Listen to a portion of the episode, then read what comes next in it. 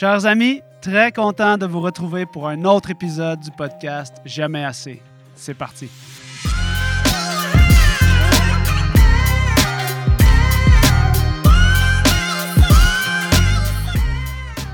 Bonjour à tous et bienvenue à ce nouvel épisode du podcast Jamais assez présenté par Café Barista et Physio Vélo. Aujourd'hui, j'ai la chance de recevoir mon ami Jérémy Martin, triathlète professionnel. Jérémy, c'est une personne fascinante qui a toujours réussi à mettre le plaisir au centre de son entraînement. Quand je pense à ça, je pense à mes autres invités, Pierre Svartman, entraîneur de triathlon, et Alex Sereno, que je reçois plus tard dans la saison. C'est des dénominateurs communs de mettre le plaisir au centre de sa démarche sportive afin de persister longtemps et d'avoir de la pérennité dans le sport tout en accédant à la performance. Alors aujourd'hui, notre discussion avec Jérémy Martin est extrêmement enrichissante.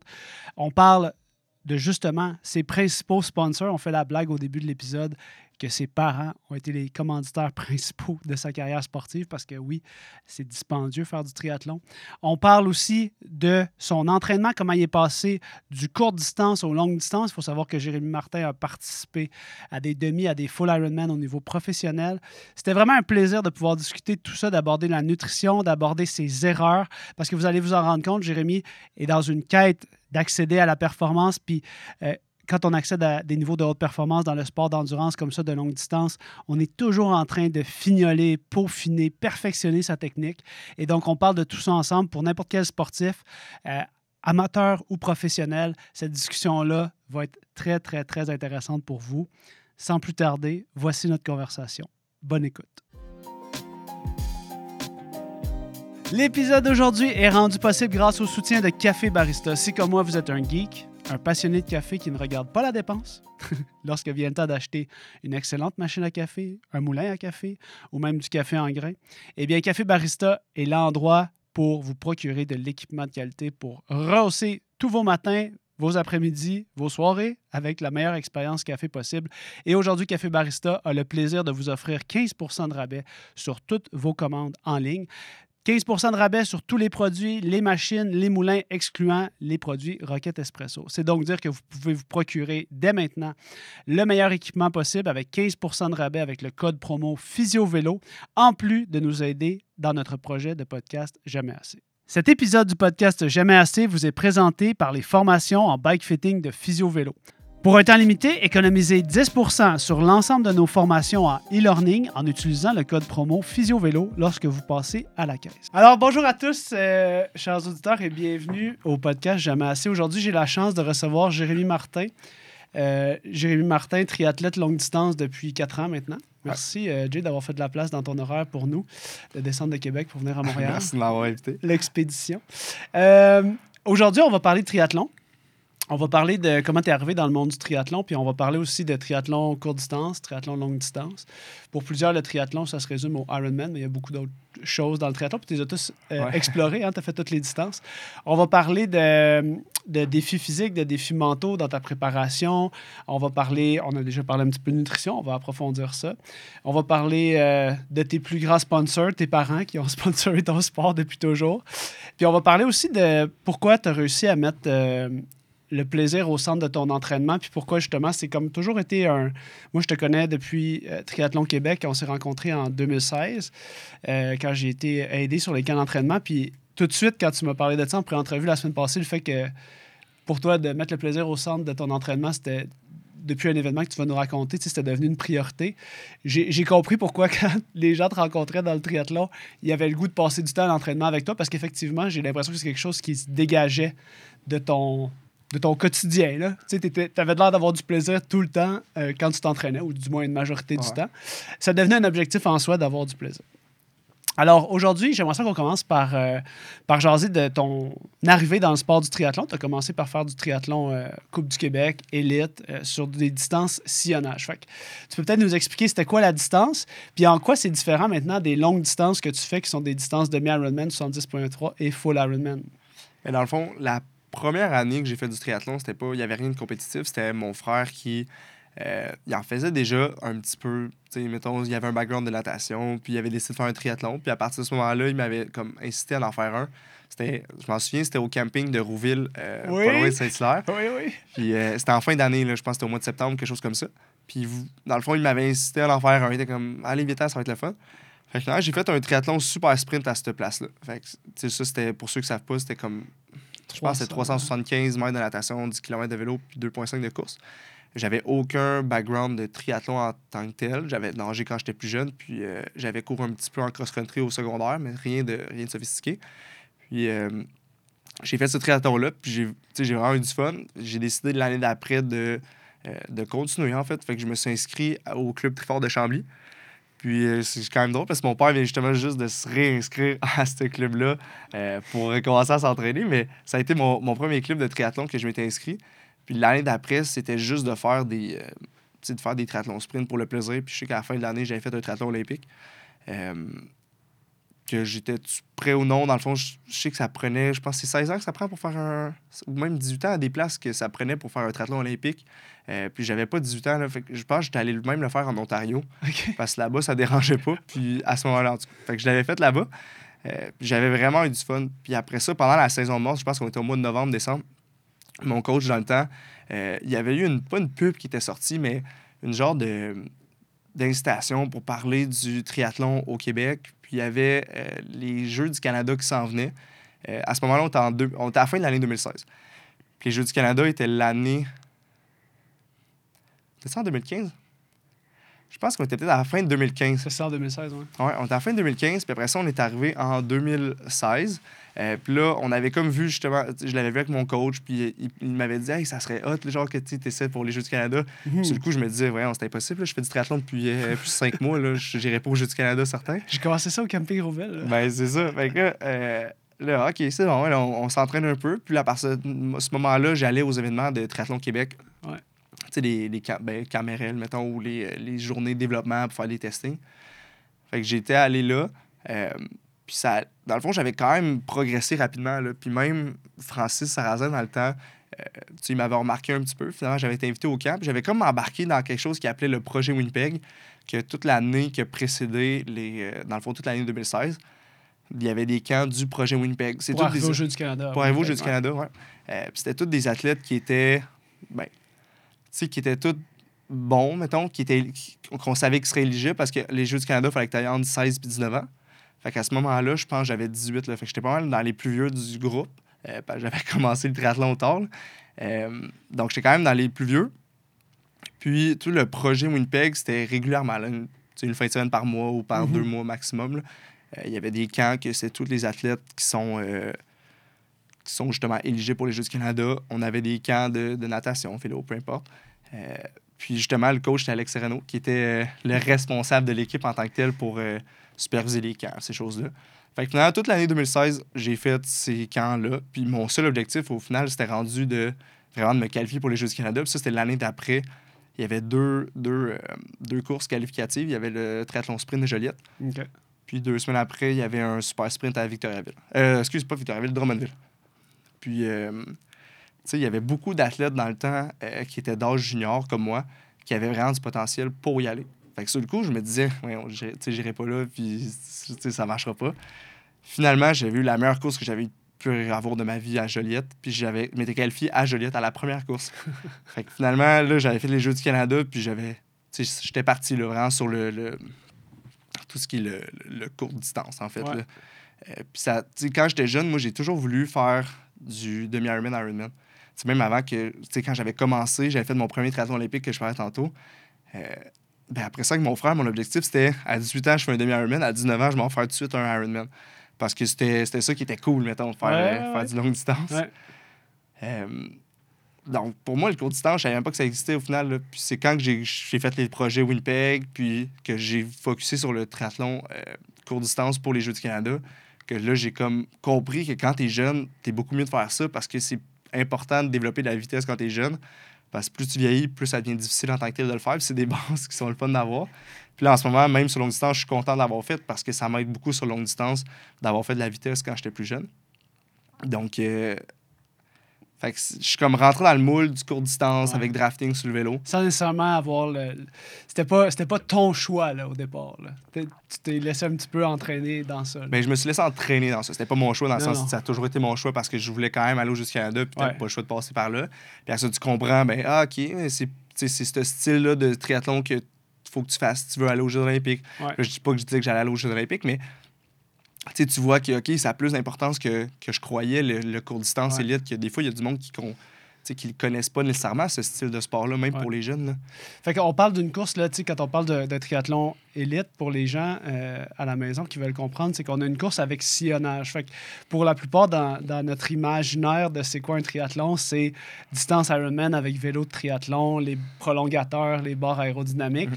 Mais là, on se retrouve dans une course où il y a beaucoup de stratégie, beaucoup de tactique, parce qu'il faut nager, sortir en même temps que le peloton idéalement, parce qu'on a le droit de drafter en peloton, et finalement jouer sa course de manière stratégique pendant le vélo pour qu'à la course à pied, si on a des jambes ou si on n'en a pas, ben on choisit comment on va pousser fort à vélo, est-ce qu'on va essayer de faire un, un échappé, tout ça? Donc ça, c'est là que tu as fait tes premières armes. Ben, c'est sûr, c'est ça. Puis le triathlon court distance, c'est plus tactique, si je peux ça comme ça, un peu comme t'expliquais, mais euh, dans le fond, le longue distance, court distance, il n'y a pas de distance. Il y a beaucoup de personnes qui trouvent que c'est ah, bien plus là de faire du. Ironman, mais c'est pas plus c'est pas nécessairement plus facile, plus difficile de faire du longue distance, c'est juste complètement une intensité qui est différente.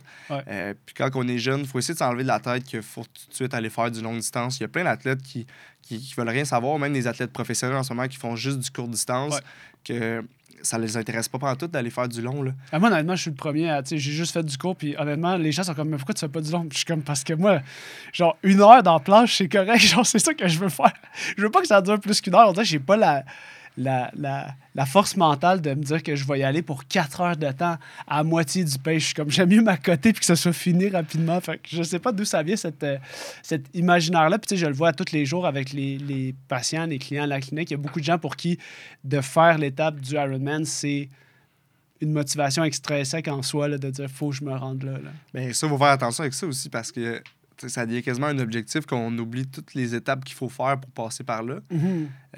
Puis il faut juste pas que ça devienne un défi que je fais Ironman, puis après ça, j'arrête le sport au complet parce que j'ai fait ce que j'avais à faire, puis je suis tanné. Au final, le triathlon, c'est un mode de vie que tu adoptes, puis que Mhm. tu essaies de continuer le plus longtemps possible. Euh, puis l'Ironman, c'est une façon de se motiver à long terme pour continuer, c'est parfait, mais faut juste pas justement que ça devienne. On en voit souvent des personnes qui se disent Ah, je veux faire un triathlon. Euh, ils ont jamais fait de triathlon de leur vie, s'inscrivent à Ironman parce que c'est un défi, puis euh, tu veux faire ça. Puis après ça, ils arrêtent complètement le sport, puis soit qu'ils deviennent complètement sédentaires, puis qu'ils font plus de sport pantoute, ou c'est sûr qu'ils vont diminuer beaucoup. Euh, mais c'est sûr que pour le long distance, il faut que tu sois prêt à faire des longues sorties, des longues sorties de vélo la fin de semaine, des longues sorties de course à pied. Puis, tu t'es pas obligé, mais tu vas, tu vas limiter beaucoup les risques de blessures si tu cours régulièrement, puis tu augmentes graduellement tes distances. Euh, mais même, tu sais, triathlon courte distance, faut, les, faut, les gens, ils font quand même beaucoup de volume. C'est ça le volume, au final, si tu t'entraînes pour du court distance de haut niveau puis du triathlon Ironman de haut niveau, le nombre d'heures que tu passes à l'entraînement, c'est très similaire. Ben, les triathlètes professionnels qui s'entraînent pour les Jeux olympiques, par exemple, ils vont faire au-dessus de 25-30 heures semaine d'entraînement euh, pour quand même du court distance. Là. Puis même en ce moment, euh, aux Olympiques, c'est un triathlon olympique, donc Ouais. 1,5 de natation, 40 de vélo, puis 10 de course. Euh, Il y a beaucoup de courses que c'est des sprints. Euh, donc, des fois, sur le circuit de la, la circuit de WTS, c'est Ouais. des sprints ou olympiques pour les événements. Mais de plus en plus, il y a des super sprints qui se font rajouter là-dedans. Puis Ouais, puis même la Super League, là, mettons, le- Super le- League. qui essaie de diversifier euh, les pratiques. là. Pour ceux qui connaissent pas ça, le Super League, c'est Une façon. Ils brassent les cartes, là, puis à chaque course, c'est un peu différent. Fait que des fois, tu as comme deux triathlons de suite, des triathlons euh, à l'envers où ce que tu fais la course à pied euh, euh, en premier. Il y a vraiment... ça, c'est vraiment des événements incroyables à regarder. Puis on est content parce que je pense qu'ils ont recommencé. Ils avaient pris un petit break pendant la, pendant la, la pandémie. là, 2020 2020-2021, ça avait été off, puis ils ont repris le programme régulier là, cette année. là. Fait ben, au final, vu qu'ils ont décidé d'introduire les, les relais aux Jeux Olympiques, Ouais. c'est une distance qui très, très petite. là. C'est Mhm. même pas un triathlon super sprint, là, c'est encore plus court que ça. Euh, donc là, les fédérations, eux autres, commencent à introduire encore plus de courses euh, super sprint. Puis je pense justement à la série euh, Grand Prix cette année, qui est la série au Québec pour le triathlon élite. Justement, quand je faisais le projet Winnipeg, ben, l'année, c'était tu focusais sur ces courses-là. C'est des courses élites avec drafting. Cette année, je pense que dans toute la série, il y a une seule course que c'est un sprint. Les autres, c'est toutes des super sprints Ah, ou ouais. plus courts. Euh, donc, c'est Puis fini. des fois, il y a des, il y a des, euh, comment on appelle ça, des, des, des éliminations, dans le sens que tu as trois Ouais, ben, des demi-finales, finales, là, des, des, ce style-là, puis que c'est dans le tapis, mais des courses qui durent euh, 15 20 minutes, minutes, ouais. même pas. Là. Euh, Mais tu fais que- trois triathlons dans ta journée. Ouais, mais tu as une pause, tu recommences après, puis il y a des éliminations en tant que telles.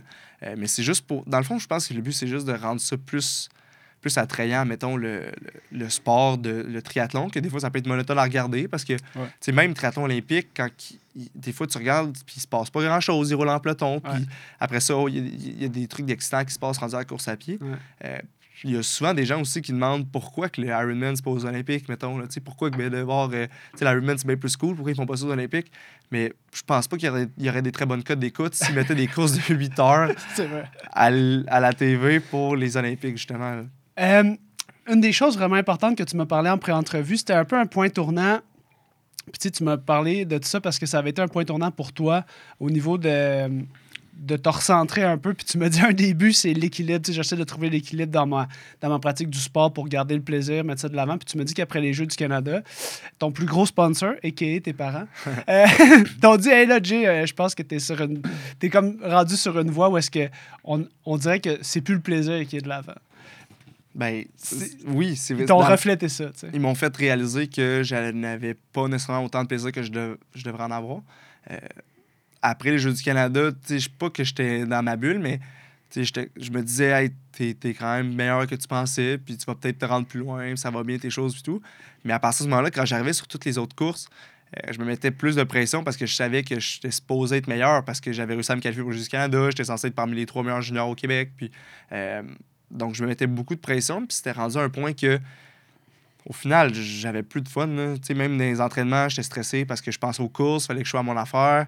Euh, c'est correct d'être stressé avant des compétitions, mais il y a Mhm. une différence entre être stressé parce que tu as hâte puis ça va être le fun, euh, ou bien être stressé parce que T'as pas le goût de le faire, ben, finalement. t'as pas le goût de le faire. Puis surtout que moi, que ma, ma grosse partie faible, c'était la natation.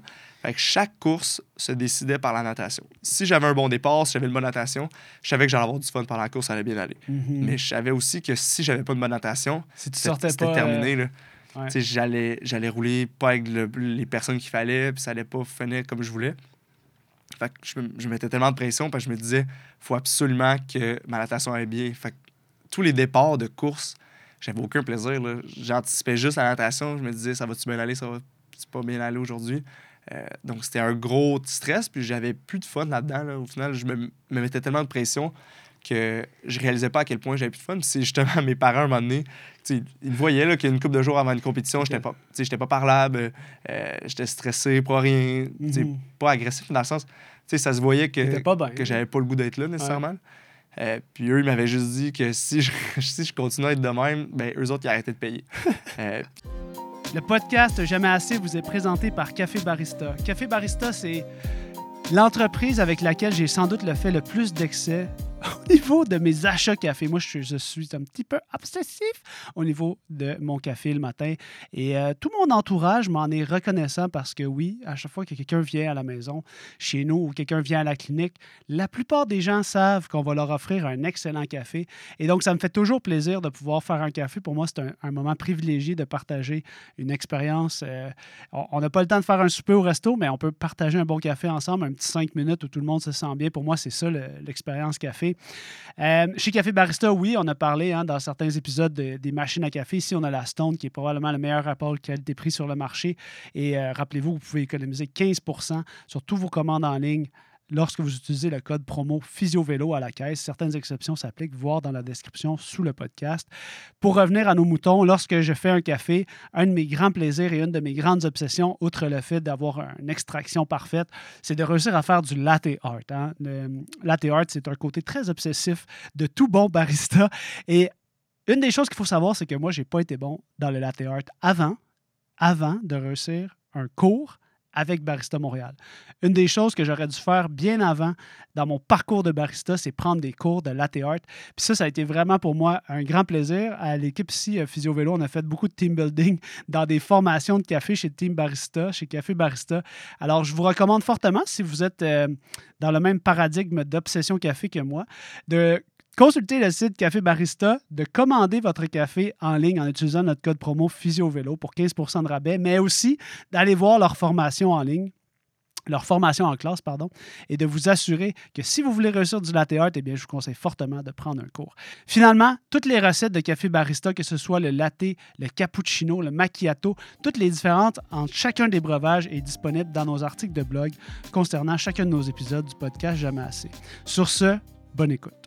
Dans le fond, j'ai réalisé après que je- si c'était pas mes parents, je pourrais pas faire ce sport-là. Ouais. Donc, j'avais deux options. C'était soit je change de mentalité complètement, puis je commence à apprécier le sport, qu'au final, j'aimais ça, faire ce sport-là. Ouais. Ou bien, je reste de même, mais anyway, ma carrière est finie parce que j'aurais plus de funding, puis j'aurais pu essayer pendant un peu de temps de, de voir qu'est-ce que je fais, mais j'aurais été encore plus stressé parce que là, il faut que tu, Ouais. tu travailles encore plus pour essayer de perte tout payer. seul. là. Ben, c'est ça. Mais moi, je trouve ça impressionnant parce que, tu sais, mettons à 17, 18, 19 ans, avoir cette réflexion-là, puis prendre le, le virage de de pas tout dropper, parce que je pense que plusieurs personnes à cet âge-là vont prendre la décision de juste arrêter, parce que de toute façon, au Québec, ben, des fois, on sait qu'on fera pas nécessairement de carrière, puis on fera pas d'argent, de revenus avec ça. Puis toi, tu as shifté en... Tes parents, ils t'ont sorti un peu, euh, malgré cette menace-là, d'arrêter de couper les vivres, là, au niveau Ben, du... ça me fait sortir un peu de ma zone de confort. pas, pas que j'étais confortable dans mes Non, courses, non, là, mais dans le sens de me faire réaliser que c'est un privilège que j'avais de pouvoir faire ça au Mhm. niveau que je le faisais, par pouvoir partir en camp d'entraînement avec les autres athlètes. Euh, j'avais du fun là, quand je partais en camp d'entraînement, donc il n'y avait Ouais. pas de raison que je devais ne pas avoir de fun qu'est-ce que tu as fait? Comment tu t'es senti dans le fait de dire, OK, je vais continuer, mais tu sais, parce qu'on dit tout le temps, j'ai changé mon mindset, mais je veux dire, ça se fait pas euh, du jour au lendemain en claquant des doigts. Là. Ben, je dirais pas que ça s'est fait du jour au lendemain, mais quasiment, dans le Ah sens ouais?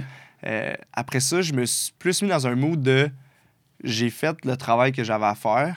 Donc, si ça va pas bien, puis la natation, mettons, je sors pas comme je voulais, ben, je ferai avec. Au, au pire, je vais me ramasser à faire euh, un 20 km dans le tapis Mm. pour essayer de, de me classer comme du monde ou faire de quoi qui fait du sens. Euh, mais je tu sais, rendu à la course, je pouvais rien faire de plus. Là. Je pouvais pas changer ma technique, je pouvais pas euh, changer mon entraînement que j'avais fait avant. Donc, il fallait juste que je me suis rendu compte quand que j'étais confiant de l'entraînement que j'avais fait, euh, ben, il arrivera ce qui arrivera pendant la course. Puis je sais que je suis prêt. Puis il y a des choses que tu contrôles pas. Mais euh, je me suis juste dit que l'entraînement était fait, puis j'avais du fun en m'entraînant. Donc, on fait juste continuer avec la course. Puis euh, ça, a, ça a marché pour moi, dans le sens qu'après ça, j'ai commencé à avoir plus de fun. Puis c'est quand j'ai commencé à avoir justement moins de fun sur le court distance que là, pas sur un coup de tête, mais j'ai quasiment tout arrêté d'une shot. là. Ouais. Je me suis dit non, j'ai recommencé à ne pas vouloir racer. Euh, C'était comme ton, c'était comme ton, ton, ton, ton- ton voyant lumineux là, qui t'avertissait que ça revenait. Là. Ben, ça, a été, ça s'est passé dans les. euh, ça, c'était en 2019, l'année justement que j'ai fait mon. Dans le fond, mon combat Ironman Mont-Tremblant, championnat Ouais. du monde Ironman, euh, back-à-back, plein de blessures et tout. Là, mais euh, au mois de mars, c'est là qu'à chaque année, on- avec l'équipe du Québec, on partait en camp d'entraînement en mars parce qu'on faisait une course à Clermont puis une course à Sarasota. Ouais. Euh, deux courses élites. Puis euh, les deux courses, ça avait été pitoyable. Dégueulasse, la natation. C'était vraiment. Ça avait vraiment, vraiment pas bien été. Puis euh, sur le coup, après ça, j'étais revenu. Puis j'avais d'autres courses qui s'en venaient. Puis puis il y en a peut-être qui vont dire que j'ai arrêté trop. euh, tu sais, que j'aurais peut-être dû continuer parce que ça, ça arrive des courses qui vont pas bien, ça, je Mhm. savais. Là. Mhm. Mais euh, on dirait que je m'étais recommencé à me sentir comme dans le temps que j'avais pas le goût de racer. Fait que, on dirait que sur le coup, j'avais même pas le goût d'essayer de Pousser là-dedans. de pousser là-dedans, puis finir mon année, puis de voir est-ce qu'à la fin de l'année, genre, j'allais être content d'avoir continué. J'avais pas, le- j'avais pas l'effort à mettre là-dedans. Fait que sur le coup, je me suis On pourrait appeler dit- ça de la sagesse aussi. Ouais, ça dépend du la point de vue. sagesse, je sais pas, parce qu'après ça, trois semaines plus tard, à peu près, je m'inscrivais au Ironman Mont-Tremblant, puis euh, on était à... J'avais peut-être deux mois, deux mois et demi avant l'Ironman. Ouais. Fait que ça a peut-être Mais t'avais d'autres été- choses à apprendre, mais au moins t'étais sûr que c'est ça que t'avais envie de faire pour vrai. Ben, sur le coup, quand j'ai changé, j'étais comme, là, je m'en vais sur le long, puis ça va être le fun, c'est ça que je veux faire. Ouais. Euh, mais au moment que j'ai changé, tu sais, là, j'en parlais au coach, là, avec, le, avec Francis et tout de, de l'équipe du Québec. Puis c'est sûr que ça ça pas nécessairement être bien reçu comme nouvelle parce qu'au Mhm. final, en plein dé- début slash mi-saison, euh, Mhm. je décidais que j'arrêtais complètement. là. Puis il me suffisait juste d'aller chercher un petit peu plus, un petit quelque chose en natation, puis ça aurait tout changé. Mais la preuve que je pense que j'ai fait un bon choix, c'est que après avoir fait ce choix-là, peut-être pas l'année qui a suivi, mais dans les années qui ont suivi, je nageais moins que je nageais avant, mais je nageais même plus vite, même si je focusais pas nécessairement là-dessus parce que elle me stressait plus la nage.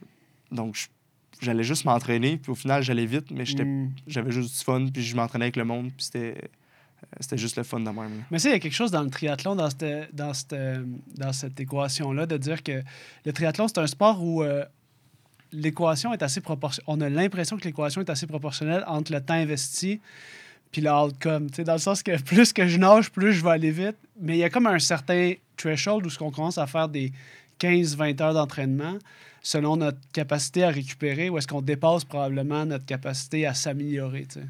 Toi, cette- cette, euh, cet apprentissage-là, tu l'as fait, euh, tu l'as fait à quel moment de te dire. Tu m'en as beaucoup parlé en pré-entrevue, le fait qu'il y a des entraînements, des fois, tu n'as pas le goût, puis il y y a pas avoir le goût de pas s'entraîner, puis juste comme ne se sentir pas bien, puis décider de faire un autre entraînement prévu. C'est quand que, tu sais, puis je, je suppose que c'est aussi un processus qu'à tous les jours, tu réévalues est-ce que j'ai bien récupéré mon entraînement, est-ce que je peux me présenter? Mais euh, est-ce que c'est arrivé avec la longue distance ou finalement tu t'es rendu compte que même dans le court distance, peut-être que tu t'entraînais trop un peu, comme tu disais là? Euh, je pensais souvent que je m'entraînais trop en courte distance, mais je pense que par moment, c'était l'inverse. Euh, que je m'étais tellement. Tu sais, quand j'enlignais. Parce que l'affaire en courte distance, c'est que souvent, tu as des courses très, très régulièrement. Fait que ça soit une course par fin de semaine une course par deux fins de semaine, euh, j'étais dans un, un mode de. Faut que je fasse attention de ne pas être en surentraînement puis de pas de m'entraîner en fou parce que je veux être en forme, je veux être reposé pour mes compétitions. Euh, donc à ce moment-là, ben, j'avais une course. Puis la semaine après, j'étais quasiment. Je me disais, faut que en récupération après ma course. Puis là, t'arrivais la fin de semaine. Là, t'arrivais dans une nouvelle semaine, mais t'avais une compétition qui s'en venait. Fait que tu disais, ah, ben là, faut que je sois en taper. Fait que t'étais tout le temps soit en récupération ou en taper. Puis euh, je me suis rendu compte, justement, ça, c'est en allant vers les Jeux du Canada. Puis ça avait super mal été, ma compétition. Puis je me suis rendu compte après que c'est parce que je m'entraînais pas assez. Je suis quelqu'un qui a quand même besoin de beaucoup d'entraînement si je veux me sentir bien.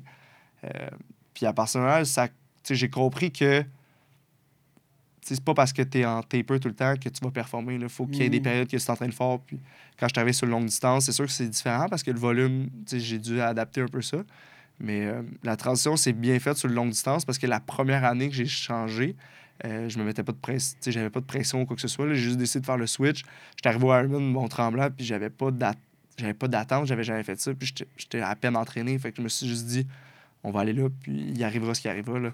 Donc, Jérémy, tu, tu es en train de me dire que lorsque tu as commencé à faire le triathlon longue distance, tu as découvert que tu t'entraînais pas assez, que tu avais besoin d'une certaine quantité d'entraînement, puis que peut-être un taper comme celui qui t'était proposé, c'était pas, c'était pas ça qui te permettait de, de- de performer le jour de la course? Dans un sens, ouais. Que, c'était, que je répondais bien justement à avoir beaucoup de volume.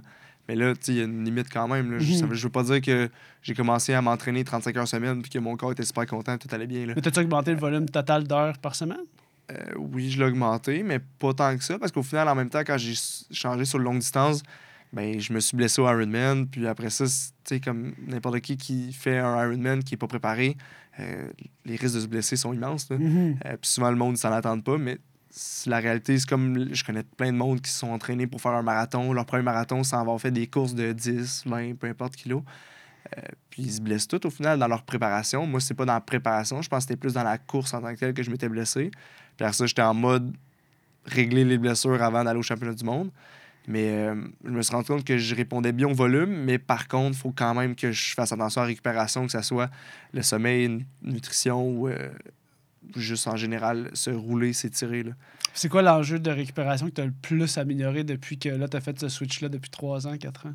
Me rouler puis m'étirer régulièrement. là. Ah ouais? Euh, ça, c'est quelque chose que je faisais vraiment pas souvent.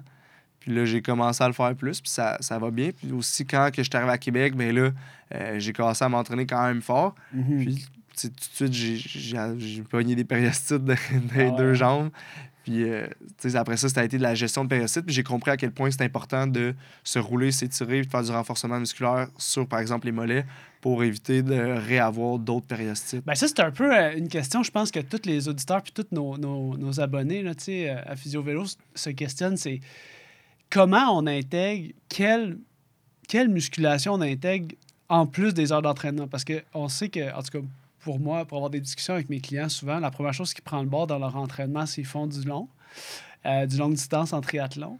C'est les séances de gainage puis de musculation. Alors que moi, j'essaie de leur refléter souvent que c'est peut-être là que se situe le plus gros gain en termes de prévention des blessures. Le but, c'est pas de prendre de la masse musculaire, là, c'est vraiment. même, même sur la force en général, puis t'aider sur le. Pas parce que tu fais.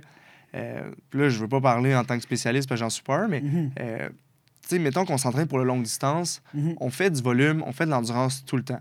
Euh, donc, c'est pas parce que tu fais de l'endurance tout le temps qu'en muscu, que là, tu veux pas faire des séances de- d'endurance musculaire en, en musculation. Mais ça, tout le monde pense ça au début. Mais- là. Ça commence à, à ou se- que le monde font justement de la musculation, puis qu'ils font de l'endurance, dans le sens des, des séries de 12 à 15 répétitions, Exact, exact. parce qu'ils se disent, ben là, je fais du longue distance, il faut que je fasse ça aussi. Ouais. Mais ton corps, il en fait déjà en masse d'endurance. Il faut que tu ailles chercher d'autres filières, d'aller faire d'autres types d'entraînement. Ouais. Mais c'est super important. Puis, quitte à, à skipper un jog de, de 30 minutes pour aller faire une séance de musculation, je pense que ça peut être bénéfique. Puis juste pour les blessures aussi. Là. Oui, puis ça, tu vois, je pense que d'inviter un préparateur physique comme, euh, comme Charles qui fait votre préparation physique, je pense que ça serait intéressant de- d'explorer un petit peu ces, ces concepts-là parce que on le sait maintenant avec la littérature que les concepts de- d'entraîner la force sur des séries avec moins de 5 répétitions, c'est probablement là qu'il y a le plus de gains pour des athlètes d'endurance.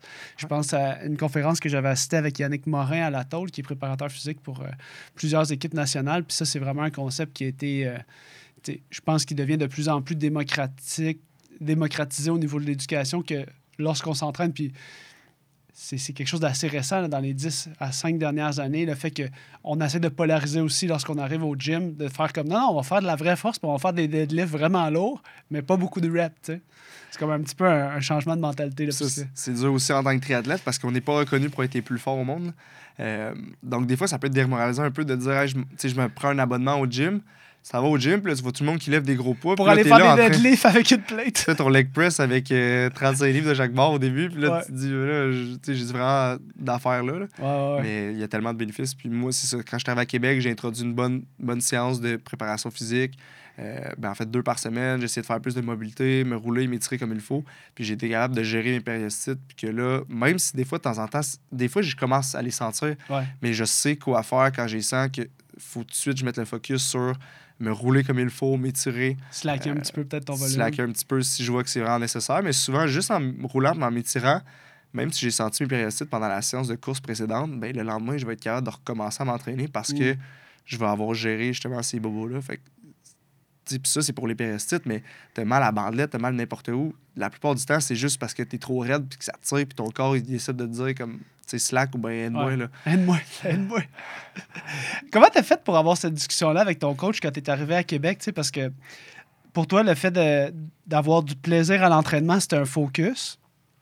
Tu t'es dit, euh, il faut. Tu sais, tu l'as vécu deux fois. Tu l'as vécu au Jeux du Canada, puis tu l'as vécu quand tu as recommencé à, à Clermont puis à Sarasota, puis quand tu as décidé de faire le switch complètement. Tu le sais, là, les, les, les voyants lumineux s'allument quand tu n'as plus le goût de participer à des compétitions. C'est quoi la discussion que tu as eue avec ton coach pour aborder ça? Parce que tu as sûrement dit, écoute, moi, genre, je suis prête à m'entraîner beaucoup, je suis prête à faire plein de trucs, mais genre, voici mes. Ah, guillemets, pas mes conditions, mais mes critères pour que je puisse en faire longtemps. Ben, je suis quand même- même chanceux dans le sens que mes coachs ont toujours été, euh, puis je dis mais comme si j'en avais eu 50, là. Euh, mais j'ai surtout eu deux coachs principaux dans, dans ma vie. là. Puis euh, ils ont toujours été super à l'écoute de, de leurs athlètes en général, puis comment tu te sens, puis comment ça va. Euh, donc quand je suis arrivé à Québec, euh, Pierre-Yves, quand que justement on, on- parlait en entraînement ou peu importe, euh, que ça, ça soit pour moi ou pour tous les athlètes, il essaie toujours que l'athlète ait un équilibre entre justement l'entraînement, l'école, la vie sociale, la vie personnelle, toutes ces choses-là. Puis il sait que si l'athlète est content, puis que ça va bien, puis il a le goût d'aller aux entraînements, la performance, ça va venir avec par la suite. Donc, quand que. Ça faisait ça faisait un peu moins qu'un an, j'étais à Québec avec Pierre-Yves quand j'ai décidé de faire le switch sur la longue distance. Puis je m'en rappelle, je l'avais appelé, puis j'avais parlé, puis euh, il, était quasiment content dans le sens que lui, c'est un athlète de long, puis il était un peu comme moi, il nageait moins vite, mais il, était un bon rouleur, un bon coureur. Fait à ce moment-là, il m'a super encouragé là-dedans. Puis, euh, dans le fond, il était quasiment content, était quasiment plus content que j'ai décidé de faire le switch. Il se disait sûrement, tu sais, enfin. C'est là qu'il faut qu'il s'en Je l'ai eu, là, je l'ai eu, il a réussi à changer. Il a compris, genre, il Exact. faut qu'il fasse ça. Euh, à l'Université Laval, tu sais, au programme, puis moi, j'ai eu la chance d'aller là aussi pour faire un petit peu de- d'entraînement dans le Rouge et Or. Tu sais, on est chanceux, on est hyper bien entouré. Il y a, il y a vraiment un... J'ai l'impression que c'est comme un peu l'université américaine, sais, le modèle de justement le football ramène de l'argent, puis les autres sports euh, euh, en bénéficient. Puis on est vraiment chanceux de cet environnement-là si on va à l'Université Laval à Québec, dans le Rouge et Or. Euh, L'aspect pré- préparation mentale, tu sais, maintenant que tu as moins ce stress-là de, de te présenter aux courses, parce que là, maintenant, tu as du plaisir à l'entraînement, comment tu prépares tes courses? Comment tu fais ta préparation euh, mentale pour justement, tu sais, un Ironman, c'est long, ça va durer, euh, mettons, grosso modo, en moyenne 8 heures, plus ou moins 30 minutes. Là, je sais pas où tu es rendu dans tes objectifs, mais comment On va tu dire fais... plusieurs heures.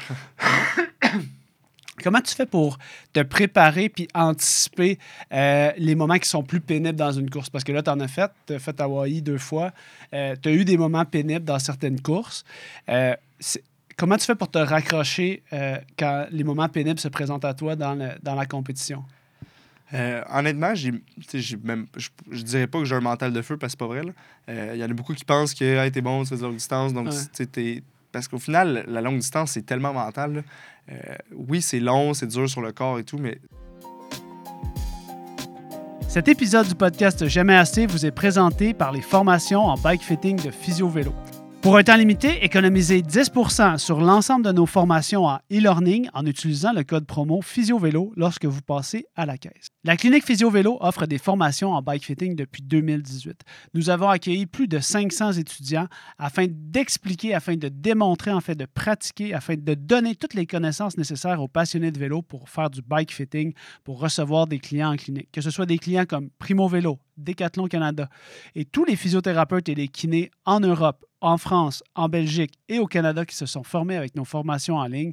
Tout notre contenu éducatif permet aux passionnés de vélo de prendre en charge des cyclistes en clinique ou en boutique vélo afin d'optimiser leur positionnement. Sachez aussi que nos formations en ligne permettent aux étudiants qui ont terminé le curriculum d'assister à nos cours en classe pour venir perfectionner toute leur habileté de bike fitting en laboratoire pratique lors de nos formations au Québec et en France. N'oubliez pas d'utiliser le code promo PhysioVélo pour économiser 10% sur nos formations en ligne lorsque vous passez à la caisse. ça se passe tellement dans la tête. Euh, 180 km de vélo, quand t'es tout seul, puis t'as le vent en face, t'as le goût. Tu sais, des fois, c'est déjà arrivé que j'espérais avoir un flat quasiment là, pour me dire, je suis tanné, j'ai juste le goût d'avoir une raison pour, pour mettre le flasher puis d'arrêter de rouler. Euh, mais à force de faire des entraînements de longue durée tout seul, par exemple, quand tu fais des sorties de vélo de 200 kg puis que t'es tout seul à rouler, mais au final, t'es juste dans tes pensées, t'es juste avec toi, puis tu sais, tu que t'es capable de le faire. Fait que je pense que ce qui m'aide le plus, c'est d'arriver aux courses près. Si je sais en dedans de moi que j'ai fait la préparation qu'il fallait que je fasse, la course, même si ça devient difficile, je sais que je suis là pour ça, là, au final. Je sais que ça va Mhm. être long. Fait que le matin, avant un Ironman, je suis à la ligne de départ, puis je le sais que je m'enligne pour plusieurs heures d'effort. là. C'est Mhm. pas comme si je me disais, Ah, ça va être une petite journée facile, je vais, ça va être rien. Là. Ouais. Fait que vu que je le sais, je m'attends à ça. Mais même pendant la course, si à un moment donné, ça commence à faire mal, puis c'est plus difficile, ben, je suis là pour ça. Là. Puis des fois, ouais, c'est ça.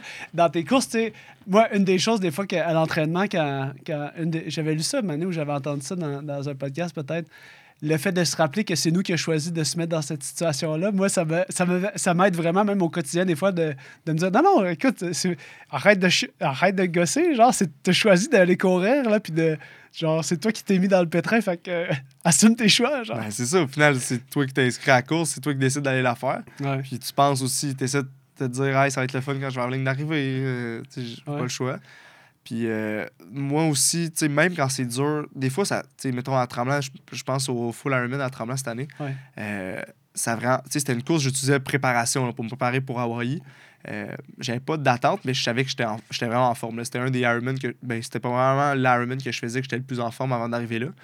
Puis c'était supposé bien aller. Puis finalement, en vélo, après 80 km de vélo, euh, plus rien. là. Genre, tu sais, je poussais même pas 150 watts en vélo. Euh, J'avais comme 15 minutes d'avance sur le deuxième age group euh, overall. puis à partir de ce moment-là, je me suis fait dépasser là, comme si j'étais arrêté. Puis c'était pas une option d'arrêter. Je sais qu'il y en a beaucoup qui se disent quand tu arrives là pour compétitionner, puis ça marche pas, t'arrêtes parce que Ouais. je sais que je suis capable de le finir, donc euh, j'ai pas besoin de me prouver que je l'aurais fini. Euh, moi, c'est plus dans la mentalité que j'ai commencé quelque chose, même si ça va pas, au final, tu fais juste travailler ton mental. Euh, puis justement, j'ai vu dans cette course-là, là, après ça, j'ai fini le vélo de peine et de misère. Euh, J'étais arrivé en course à pied le premier 21. Je suis parti, parti le marathon dans, l'idée que ça allait être vraiment pas le fun parce que j'étais j'étais brûlé, j'étais pas capable de, de pousser au final. Euh, puis sur le deuxième tour, je me suis comme dit, voyons, ça n'a pas de bon sens, là, tu vas pas faire ton marathon à 4 heures, là, déniaise, ah ouais, vas-y. Puis j'ai comme été capable de repartir, puis après ça, j'ai redécollé pour le deuxième, de, de- deuxième demi-marathon. Puis j'ai été capable de bien finir la course. Mais euh, c'était au final, j'ai fait surtout ça pour travailler mon mental. Ouais. Fait que c'est des- à force d'en faire que tu développes ton mental, tu apprends à te connaître, puis que euh, quand une certaine situation arrive, tu te dis, hey, c'est déjà arrivé, puis tu es capable de passer au travail. Des gros entraînements que tu finis bunker, puis tu tu essaies de le finir pareil, c'est un peu le même feeling que tu vas rechercher qu'en course quand tu es brûlé tête, puis ça marche plus. Est-ce que c'est un objectif en soi d'aller voir c'est quoi la limite, des fois? Le, le nom du podcast, c'est un peu ça, des fois, c'est de se dire j'en ai jamais assez, mais des fois, c'est assez, tu sais. C'est quand que c'est assez? Ben, c'est toujours dur à se dire parce que tu veux toujours essayer de faire plus. Puis, euh, Ouais. euh, à mettons à Tremblant cette année au Ironman, c'était une, une- une course que je me disais, je vais essayer d'aller voir c'est quoi ma limite en vélo. Parce que mon but, c'était de pousser vraiment fort sur le vélo pour f- essayer de faire le meilleur wattage que j'allais être capable de faire sur, la, sur le, le 180 km. Puis après ça, ben, on, on gérera ce qui reste à la fin. Puis j'ai pas réussi à le faire parce que ça a juste pas marché. Mais on dirait qu'en ce moment, tu sais, justement, quand j'ai jamais réussi à faire un Ironman que ça a vraiment bien été. Du Ça arrive-tu, ça, des fois? tu T'as-tu déjà parlé à du monde qui ont fait l'Ironman qui voulait? Ben, Ça arrive pas souvent, là, j'ai ben, je l'impression. pense que tu plus que tu as de l'expérience, plus que tu sais quoi Plus que tu faire. fais d'Ironman, plus t'as de chance qu'il y en ait un qui, que tu Ben, du monde. Exactement. fait que là, en ce moment, j'en ai jamais réussi un. Fait qu'on dirait que je, tu je, suis comme ma mère un peu avec ça. sur ta je fin, tu en- restes sur ta fin. ben, je veux en faire d'autres parce que je veux voir c'est quoi. Je veux me préparer pour être capable d'en faire un, que ça aille bien du début à la fin. Ouais. Que tu réussisses à courir ton marathon puis d'avoir du fun en courant parce qu'en entraînement, tu as du fun en courant. Fait que pourquoi que tu serais obligé d'être bunké à la fin de. Puis c'est pas parce que tu manques d'entraînement ou peu importe. J'ai essayé de bien gérer des affaires, surtout au niveau nutrition, entre autres. Euh, fait qu'on dirait qu'en ce moment, cette année, mettons, il y a du monde qui me disent, ben là, pourquoi tu fais pas juste focus sur le demi-Ironman? Puis on dirait que de quoi qui. Non, il faut que j'aille faire du. faut que j'aille sur Ironman, puis il faut que j'essaie de réussir la course que je veux faire. là. Parce qu'à l'entraînement, t'es capable, fait que tu veux aller transposer ça dans Ben, le- je veux voir exactement c'est c'est quoi que je suis capable de faire sur Ironman. Puis j'en ai. Justement, on parle de jamais assez. Ben, Ouais. je n'aurai pas assez tant que j'aurai pas réussi à faire la course que je veux. Mhm. Fait que là, tu sais, qu'est-ce qui va se passer dans les prochaines années ou je sais pas, on dirait qu'il faut que j'essaye de voir. Là, cette année, j'en ai deux, Ouais. de, deux Ironman de prévu. Puis là, euh, je vais tomber pro dans le fond. Fait que, tu j'essaie juste de. je, veux juste mettre les chances de mon côté pour essayer au moins d'en faire une que, que je vais être content du début à la fin. La stratégie de nutrition, c'est comme un enjeu crucial qu'on a parlé au début du podcast. Euh, quel genre de quel genre de- d'accompagnement tu as dans cette, euh, dans cette gestion-là, qui est un, un méchant défi. Tu sais, je pense que moi, les clients m'en parlent à tous les jours. Là, ceux qui font du longue distance, tu sais, ils veulent absolument que je reçoive des nutritionnistes au podcast parce qu'ils sont comme pourquoi, pourquoi j'ai la diarrhée, pourquoi je suis pas capable de, de- d'ingérer, pourquoi j'ai de la misère à me trouver une stratégie tu sais, nutritionnelle? Euh, toi, c'est comment tu abordes ça, là, ce problème-là? Je sais que tu es un gars cartésien, fait que tu dois avoir un genre de, de petit plat dans ta tête de genre. Ben, voici- même pas en plus. Tu sais, souvent, je me dis, ah, je vais faire à peu près ça. Puis l'affaire, c'est en ce moment, j'étais rendu à un, un- un moment que je fais juste du test.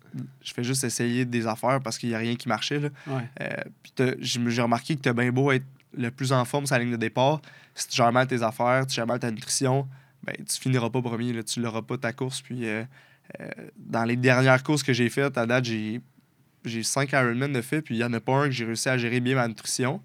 Euh, que ça soit tu prends pas assez de sel, que ça soit euh, euh, les problèmes gastriques ou, ou autres. là. Donc, j'ai tu sais, essayé de faire du testing, mais ce qui est dur, c'est que jamais je fais un entraînement de 8 heures. Une journée de. Ouais, je- tester ta stratégie nutritionnelle sur aussi long, c'est comme très difficile. là. Parce que moi, c'est souvent, mettons, après. Sais, après peut-être 20, 15, 20 kilos de course à pied, que ça commence dans Mhm. un Ironman. Ah oui. Puis là, à partir de ce moment-là, c'est terminé. Là, je me ramasse euh, aux toilettes puis tout. Puis c'est- Mhm. c'est vraiment dur à gérer. Mais jamais je suis capable de reproduire ça en entraînement. Fait que j'essaie de faire du testing. Mais même si j'essaie ma nutrition sur le vélo, euh, je n'irai pas faire un Ironman dans l'entraînement à chaque fin de semaine juste pour voir comment ça marche la nouvelle nutrition. Fait que j'essaie de la tester un peu en course. Ouais. Mais là, si ça marche pas, par contre, tu vis avec les conséquences pendant le reste de la course. Mhm. un, des, un des enjeux, tu sais, quand on- là, tu vas, tu vas devenir pro, ben, pro cette année. D'ailleurs, ça veut dire quoi, tu sais, devenir pro? Pour plusieurs, mettons, être un triathlète professionnel, euh, ça veut dire que tu fais plein de revenus, puis là, tu vis de ta passion. Là. Exact. entre, entre des, entre guillemets, avec des licornes là, puis des fleurs. Mais euh, ça veut dire quoi, devenir pro? parce que- pour moi, il n'y a pas de diffé- ben, différence. Pour moi, la seule différence, c'est que au départ, au lieu de partir, mettons, euh, avec les autres athlètes groupe d'âge, des Rolling Stars, justement, mettons sur Ironman, qui était cinq athlètes qui partent aux 10 Ouais. secondes, euh, ben, les pros, ils partent tous en même temps, puis il y en a moins, puis la dynamique est un peu différente. Fait que la seule raison que je veux, je veux courser pro, euh, c'est pas parce que je vais être meilleur nécessairement. Là. Euh, cette année, j'étais groupe d'âge, puis je savais que j'étais meilleur que certains pros qui étaient là. Euh, je voulais pas non plus aller pro trop rapidement. Euh, mais au final, pro, tu- n'importe qui peut être pro. Là. Tu peux ben, je dis n'importe qui. faut que tu fasses certains standards de temps. Euh, mais une fois que tu les as faits, tu n'es pas obligé de, de- de lâcher ta job pour être pro. Mettons, tu as le droit de travailler 7 jours semaine Mhm. puis d'être pro quand même. C'est juste que tu compétitionnes dans la catégorie pro. Puis ça fait en sorte que tu pars avec les autres athlètes. Moi, mettons, euh, au championnat du monde demi Ironman, c'est un championnat du monde, là, puis il y avait tellement trop d'athlètes, puis ils sont pas capables de gérer tout ça, qu'ils font partir les athlètes par groupe de, je pense c'était 7 ou 8 aux 10 secondes. Mais là, tu es au championnat du monde, puis si tu te retrouves que sur le bike, tu es pas loin de quelqu'un, tu penses que, ah, ok, je suis proche de lui, finalement, le gars, il est parti deux minutes après toi, puis tu le savais pas. C'est cet aspect-là que je- j'étais un peu tanné de, de, de Ironman, puis je veux pas me mettre à bâcher Ironman, là, non, mais non, mais tu veux voir ta compétition à côté de toi, puis tu veux la gérer comme ça, ben, c'est ça. Puis, tu sais, juste pas courser puis qu'il y ait 50 000 personnes autour de toi. Euh, parce que, honnêtement, je, je- probablement que tu as des auditeurs qui étaient là à- au championnat du monde de Ironman à Saint-Georges, mais c'était hallucinant. là. La journée du samedi, la course des hommes, on devait être 4500 sur le parcours, puis c'était un parcours qui faisait deux boucles de course à pied. Fait que, tu sais, des fois, tu pouvais à peine courir. Il fallait que tu dépasses du monde. Tu faisais courir sur un terrain de golf en plus. Fait que là, il y avait un petit chemin de béton, mais là, tu voulais dépasser, tu te ramassais dans le gazon. C'était l'enfer. Fait que juste ça, ça m'a fait réaliser que non, non, je, veux racer pro. Puis quitte à. Ça me dérange pas de finir, en, finir plus en arrière parce que le calibre est meilleur. Mais au moins, euh, il n'y aura pas de niaisage de même. Fait que là, as-tu commencé déjà à étudier ta compétition? Tu sais qui va être là aux courses? Non, Non? parce que ben, les, les start lists sont pas sortis en tant que tel à chaque course. Puis, tu sais, même si je vois que je participe à une course puis qu'il y a Lionel Sanders qui est sur la ligne de départ, je me dis pas, hey, lui, je- tu sais, il m'a donné des coups de coude dans l'eau pour le battre là, parce que je peux bien y pogner 50 minutes dans l'eau puis il va probablement peut-être me rattraper pareil Ouais, en vélo. ouais, là. ouais, clairement. Cette, euh, cette, euh, cette année, moi, je te souhaite vraiment euh, de pouvoir aller chercher ton Ironman que tu, que tu veux vivre, que tu veux atteindre, le niveau que tu veux atteindre dans ton Ironman. Mais je pense que aussi cette année, pour toi, c'est comme une année de j'essaye ça, mais aussi je pense à mon après-carrière. C'est souvent une question que, que je me que, que je- que j'aime demander aux athlètes, comment on envisage l'après-carrière, comment on la prépare de manière adéquate, parce que dans le sport, puis même dans ceux qui se rendent dans des niveaux encore plus élevés, de plusieurs cycles olympiques, des choses comme ça, euh, comment on fait pour bien préparer cette transition-là? Je sais que toi, ta conjointe a fait du sport, puis là, elle, elle a présentement terminé ses études. Toi, tu es en train de terminer tes études en droit. Comment on fait pour bien préparer le terrain pour que tu me l'as dit, tu me dis un de mes objectifs dans le triathlon, c'est, tu sais, je veux en faire un mode de vie. Tu sais, toute ma vie, tu me parlais des sports d'hiver, tout ça. Comment tu fais pour, en ce moment, euh, préparer, entre guillemets, ce qu'on pourrait appeler ton après-carrière? C'est dur à. Ce qui est surtout dur, c'est de, de savoir justement quand est-ce que tu en as eu assez de triathlon. Quand est-ce que le mode de vie de je travaille, j'essaie de pas trop travailler l'été parce que j'ai beaucoup de cours, j'essaie de me- m'entraîner. Euh, L'hiver, tu sais, là, en ce moment, je suis étudiant, donc c'est sûr que c'est plus facile avec les horaires. Mettons, j'ai un cours l'après-midi, mais je peux m'entraîner le matin, j'étudie le soir ou euh, Mhm. euh, je suis capable de gérer ça comme ça. Mais c'est dur de, de savoir justement quand est-ce que tu en as eu assez de ce mode de vie-là. Puis quand je parle de mode de vie de, en ce moment, c'est juste de. Tu as des entraînements, tu sais qu'il faut que tu les fasses parce que tu as des courses qui s'en viennent. Si tu les fais pas, tu, tu vas arriver là, tu seras pas préparé, puis tu n'auras juste pas de fun non plus aux courses parce que justement, tu seras pas préparé. Euh, donc, c'est ce mode de vie-là que tu te demandes quand est-ce que tu en as eu assez de devoir te lever à 6 heures à tous les jours pour aller t'entraîner. Euh, puis après ça, tu essaies de gérer, tu es tout le temps à course parce qu'il faut que tu aies à tes cours, il faut que tu étudies, il faut que tu ailles t'entraîner. Là, c'est sûr que le fait que ma conjointe ait terminé ses études, qu'elle a, elle, a- elle peut s'entraîner, elle peut faire les, dans le fond, elle fait les sports qu'elle veut. Euh, puis je dis pas que nécessairement quand je vais avoir fini l'école, le triathlon serait terminé. Mais c'est juste que, on dirait qu'en ce moment, j'ai besoin de faire plus souvent autre chose. Euh, puis c'est pour ça que j'essaie d'intégrer le plus possible de sports d'hiver, que ce soit du ski de fond ou de ce temps-ci, je suis beaucoup parti sur le ski là. Euh, donc le ski de montagne. Là, tu montes Mhm. en pot puis tu descends en, euh, tu descends en ski normal. Euh, puis je me suis même inscrit à des courses à la fin mars en ouais. skimo. Euh, on s'en va à Jasper en Alberta faire une course de skimo parce que euh, on dirait que j'avais besoin de ça, besoin de faire autre chose. Puis je le sais, tu sais, avec, mon, avec Pierre, mon coach, il- connaît bien les sports d'hiver, il sait que c'est complémentaire. Puis maintenant, en mettons en ce moment, j'ai plus le goût de faire des sorties de 4-5 heures sur Zwift la fin de semaine. Mhm. Euh, J'en ai déjà fait beaucoup quand que je m'entraînais pour d'autres courses. Euh, donc là, il sait, puis il me donne par exemple un 4-5 heures de skimo à faire la fin de semaine, au lieu d'aller faire un 4 heures sur Zwift pour me préparer pour mon Ironman. Donc même si j'ai un Ironman à la fin avril, jamais je vais avoir fait des sorties de plus qu'une heure sur Zwift parce que tout ce que je vais avoir fait, c'est des entraînements à intervalles. mais la fin de semaine, je m'en vais en ski. Fait que là, c'est de voir est-ce que, tu sais, là, je fais mon année. Ouais. Ça dépend beaucoup des, des performances, mais est-ce que rendu l'année prochaine, dépendamment de ce que j'essaie de faire, si je rentre au barreau à l'école euh, pour, euh, pour vraiment devenir avocat par la suite. Puis je sais qu'à partir du moment que je rentre au barreau, euh, ben là, je rentre dans l'espèce de, de moule que faut que tu travailles quand même plus. Là. Je peux pas travailler deux jours semaine puis m'entraîner. là. Non, parce que ton employeur, le centre de sa vie, c'est pas ton triathlon. T'es rendu sa main-d'œuvre. là.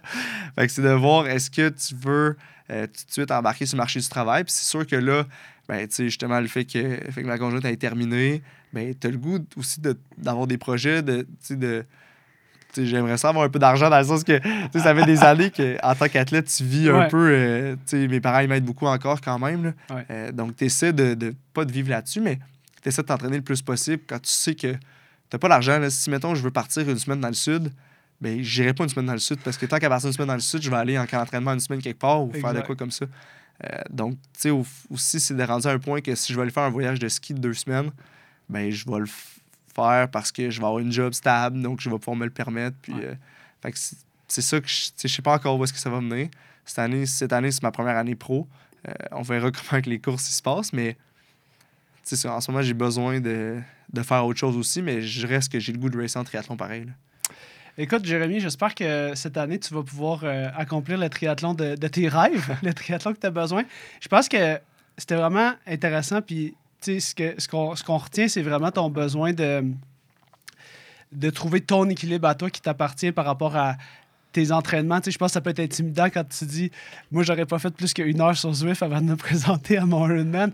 Mais c'est ultra rafraîchissant de pouvoir avoir cette discussion-là avec quelqu'un qui performe à un haut niveau, puis qui a été capable de mettre, tu t'as comme mis tes limites finalement. À, à travers tes expériences. Puis ça, je pense que c'est vraiment euh, tout à ton honneur. Alors, euh, je vais te souhaiter une saison à la hauteur de tes attentes, un- une course euh, qui se passe bien du début à la fin, une stratégie nutritionnelle on top of Merci. your On va voir si le skimo va apporter fruit ou bien si ça va être un Ouais, gros faut- flop. mais non, mais non, mais l'important, c'est que tu aies du plaisir. Puis je pense que je te souhaite de pouvoir continuer à t'entraîner toute ta vie comme d'en faire une habitude, là, finalement, comme, comme tu le souhaites. Euh, merci d'avoir accepté mon invitation.